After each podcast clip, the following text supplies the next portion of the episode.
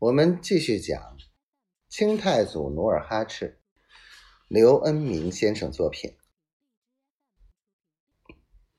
皮廷相留驻萨尔湖，马上命两万人分山上山下设营，然后各营伐木筑栅，挖壕设帐。傍晚时分，各营安排就绪，接着点火造饭。疲劳的兵士钻进营帐，早已四肢无力，双目发涩。不一会儿，除了值更的哨兵外，多数已入梦乡。皮廷相坐在牛皮大帐，正昏昏欲睡。忽然，侍卫进帐来报：“禀报副将，帐外有一故交求见。”皮廷相眨了眨双目，用右手指肚抹去眼角的刺目糊。刚站起来，只见一位身着明服、方脸下留着黑须的人进帐施礼。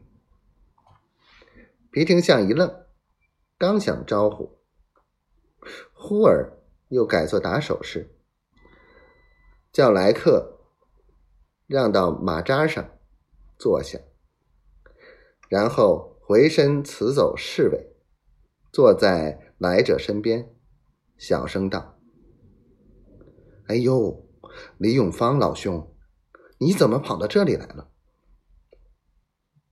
我十分感谢你。”李永芳抓住皮廷相的大手道：“一年前，你为了救我，险些遇难，吾将永志不忘。”皮廷相的圆脸盘儿映着灯光红了一下，就摇手道：“何足挂齿，何足挂齿。”他似乎为了掩饰一下不安的情绪，下意识的用手摸着两腮，表情痛苦的道：“可惜张成英总兵已在原战中作古。”